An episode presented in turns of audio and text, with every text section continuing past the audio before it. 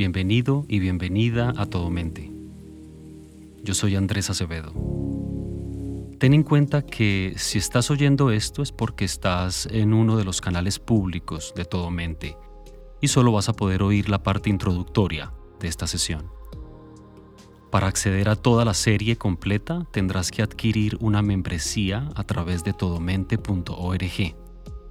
Ahí encontrarás nuestro podcast privado y una cantidad creciente de contenido exclusivo. Tu suscripción hará posible que Todo Mente continúe llegando a más personas a través de diferentes canales. Si encuentras especial valor en esta iniciativa, considera unirte como miembro privado. Y gracias de antemano por tu apoyo.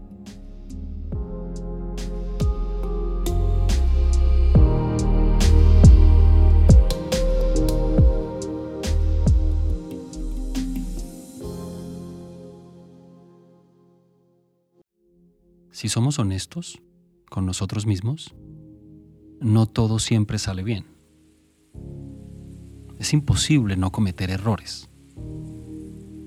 Pero es fundamental que podamos vivir y reconocer nuestros errores. ¿Cómo más podríamos aprender de ellos? Decisiones que no debimos haber tomado, objetivos que no logramos cumplir compromisos que violamos, mentiras que no debimos haber dicho, elecciones que no debimos haber hecho, planes que no resultaron como esperábamos. Es imposible vivir una vida sin experimentar algo de esto. La pregunta es, ¿qué hacer cuando esto pasa? ¿Cómo deberíamos sentirnos sobre el hecho de que nos equivocamos muchas veces, diariamente, o lo que nosotros consideramos equivocaciones. ¿Cómo deberíamos sentirnos con las formas en las que la vida no es lo que esperábamos? Hoy quiero hablar del arrepentimiento. El arrepentimiento es una emoción dolorosa que a primera vista no desearíamos sentir.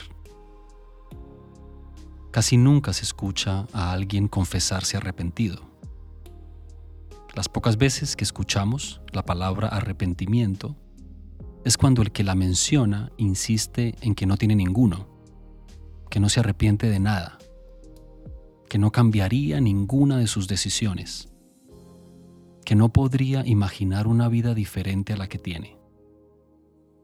No queremos sentirnos arrepentidos. Y es que, claro, admitirnos arrepentidos implica aceptar que somos imperfectos, que tenemos falencias. Hoy quiero invitarte a que cambies el punto de vista que tienes sobre el arrepentimiento.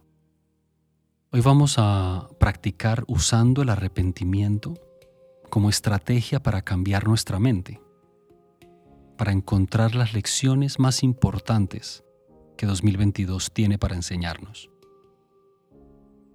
Brené Brown, en su Atlas del Corazón, define el arrepentimiento como uno de nuestros recordatorios emocionales más poderosos de que la reflexión, el cambio y el crecimiento son necesarios.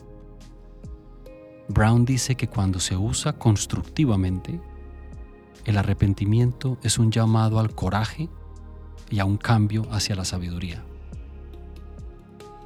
Y es que cuando lo sentimos completamente, el arrepentimiento dirige nuestra mirada atenta y alerta hacia un futuro posiblemente mejor que nuestro pasado.